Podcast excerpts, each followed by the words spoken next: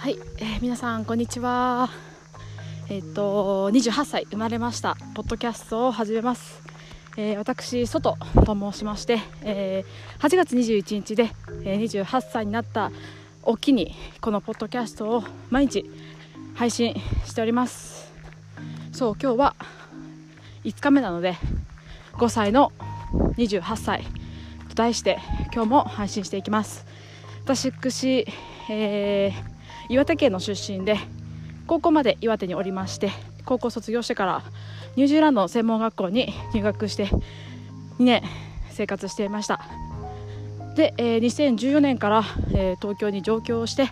フランス企業の、まあ、ホテル業界に、えーと、勤めました。はい。勤めていました。で今年22 2021年に、えー、ちょっとえーこう岩手に戻ってきてこうビジネスをしながら岩手で仕事しながら、えー、ちょっと岩手を知る半年間にしようと思ってこっちに来ました。はいまた2022年東京に戻ります。えー、すいません今めちゃくちゃえっ、ー、とあの息が荒いんですけども今ですね実は。今日ちょっとお休みがお休みでして。でまあいろいろやることはあるんですけどもちょっと午前中に近くの岩手山に登ろうと思って今日はい登山口まで来て今登っているところでございます。岩手山って、まあ、2000メートルほどなんですけどももう本当に日本の他のアルプス山脈とか他の山に比べては比較的低い山なんです。なだらかな緩やかな静かな山なんですけども、はい、私は昔から生まれた時からこの岩手山のが見える近くのお家で住んでました。そう改めて28歳になって昔から見ていた岩手山に初めてこう登るチャレンジをしております。といっても今日は山頂まで行かないんですけどもえっと滝を見に行こうと思って、まあ、ちょっと1時間ほどですかね、えー、歩いています。そうすいませんなので息がちょいちょい荒いですが聞いていただいている皆さんありがとうございます。そのこのポッドキャストをやってる理由っていうのがまあ28歳になってあと2年後で30歳。2024年の8月で31歳になるんですけどもなんかどんな30歳になりたいかなって思った時にやっぱり言ったことはやる女性であって約束を守る女性であってこうとことん継続して努力し続けるなんかすごいひたむきな女性にいつも憧れています。その裏腹自分は、まあ、結構中途半端で、まあ、好き勝手にやって、まあ、好きと思ってやったとしてもすぐ諦めて、まあ、そんな28年間を生きてきました。だけどやっぱり改めて 30, 30代になるってやっぱ20代10代のお手本になるようなリーダーのような存在であると私はまあ確信しているので、まあ、そう思ってるなら自分でそう実際にそうあろうと思ってまずはこう、まあ、最近ふと思った瞬間にあポッドキャスト始めよう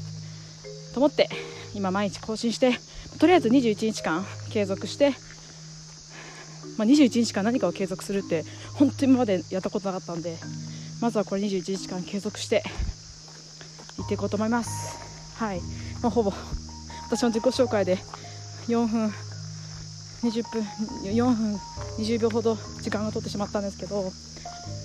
いつもこう出会いをテーマにしてお話ししてます。そう28年間通していろんな人と出会ってきて、まあ、いろんな人から刺激を受けていろんな人から言葉をもらってその姿にすごく影響されて自分の人生もちょっとずつこう変化していって、はい、行動に移せているので、まあ、その素敵な方々をテーマにしてお話しして自分がこうこれからもこうあり続けますっていうことを宣言して今日もやっていきたいと思います。はい。今日の出会いはうんとまあ直近の話なんですけど直近っていうか昨日の話なんですが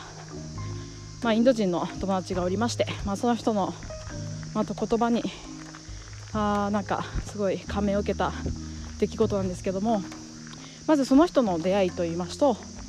でも面白い話その人と出会いはまあちょっと不思議なんですけども、えー、まあ遡ること10年ほど前約9年前ですかね。私がニュージーランドに留学をしていた時の話です。私は、えっと、ホテル業界とかホあのホスピタリティ業界の経営の勉強をしていました。私に入学したのは2014年の夏なんですけどその人はインド人の彼は、えー、私が入学したと同時に彼は卒業されました、まあ、実際同じ学校には通ってたものの一緒に授業したクラスメートではありませんでした。どうやって出会ったのかと申しますと面白い話ですね。その私が入学式入学した時に、まあ、オープンキャンパスがありましてその彼は昔の友達高校の時あ専門学校の時の友達に会うためにその専門学校卒業してからその専門学校に遊びに来てました。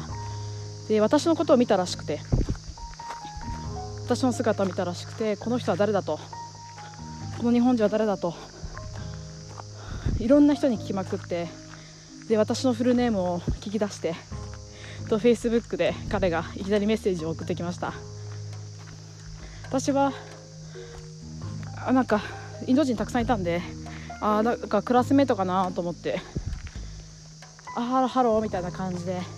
やり取りし始めて本当は最初はメッセンジャーのやり取りだったんですけど会おうよっていうふうに言われてあでも学校では会えるのになんで外で会うのかなと思いつつもまあ興味本位で会ってみたところ彼はただのクラスメートではなく、まあ、そういうふうに私の名前を突き止めてただただメッセージしてきた人であったっていうことをそこで知りました、まあ、そこからもう交友をどんどん深めてって別にお付き合いしたわけじゃないんですけど本当に彼の夢もマネージャーになることとかなんか部下たちを率いる存在でありたいとかなんかすごい、まあ、かっこいい存在で私もそんな彼に負けじと、まあ、人を引っ張っていく存在になるために私もホテルのマネージャーになるとかそういった夢のある話をたくさん日々過ごしていてで彼も今バーレンバーレンっていう王国の、えー、王宮の中のレストランのマネージャーをしています。私も帰国してからホテル業界で宿泊部のマネージャーをしていたんですけどそうそういったなんかお互いマネージャー管理職っていうことでいろいろシェアしながらお互い励ましながら毎日毎日まあ毎日じゃないですけどたまに連絡し合ってた仲間ですそうで昨日も久々にまた連絡をしてて進捗の話だったりとかしてたんですけどまあ、あんまり彼は自分の話をすることが嫌いでいつも私の話をばかり聞いてました。そうだから実際彼が彼が抱いてる夢だったりとか過去のことだったりとか今してることだったりとかよく分かんなかったんですけどほんとちょっとずつ彼のことをやっと知ってきたんですけどなんかインドでビジネスをしているらしく、うん、よく分かんないですけどでバーレーンでもまあ、活躍してるみたいでたくさんの100人以上の部下を持ってるらしいです。でなんかそんな彼がどういうきっかけでその話になったか覚えてないですけどその彼がいきなりお金の使い方に関して私に教えてくださいました。うんなんか彼曰くですね給与の10%は誰かのために使いなさいと見返りを求めるのではなくたかが10%こう街に行けば困ってる人なんてたくさんいるんだしその人たちにあげなさいと。あげたら絶対いつかはいつかは何かしら戻ってくるはずだと。だから僕はサラリーの給与の10%は見返り求めずもう困ってる人にそのお金を渡したりとか使ったりとかしてるっていう話を教えてくださいました、まあ、確かにそうだなと思います。本当になんかその話を聞いて何かうまく言葉に表せなかったんですけど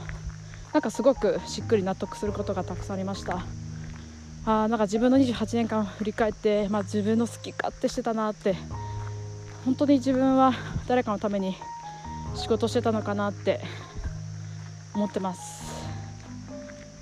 はい。やっぱりお金は自分のためじゃなくて、まあ、人にために使うべきなのかなと私はそう思います。こう聞いてる人たちのさまざまな意見はあると思うんですけども、まあ、世界的に見て、まあ、彼の住むバーレーンとかインドとか、まあ、貧困の差が激しいからそういう話をしてくださったと思うんですけど、まあ、日本に豊かな豊かか分かんないですけどなんかもう恵まれた日本に28年間生きてきてあちょっと鈍感になってたなというふうに気づきました。そう今生きていることとか仕事できていること人とつながれていることも本当になんか与えてもらってばっかりだなというふうに私はそう感じています。はい、まあ、このポッドキャストも、まあ、誰かのためとか収益のためとは考えてなく、まあ、実際のところ自分の継続力だったりとかいったことをやる自分になりたいと思ってこのポッドキャストを始めているのではい。でもこの話を聞いてたった一人でもいいので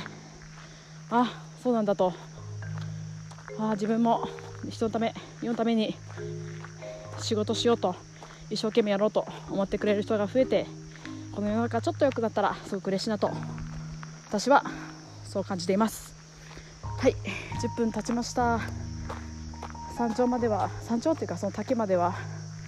まだまだ時間はありますが、まあ、28年間を出会った人たちをうん思い返して一歩一歩進んでいきます。聞いてくださった皆さんありがとうございました。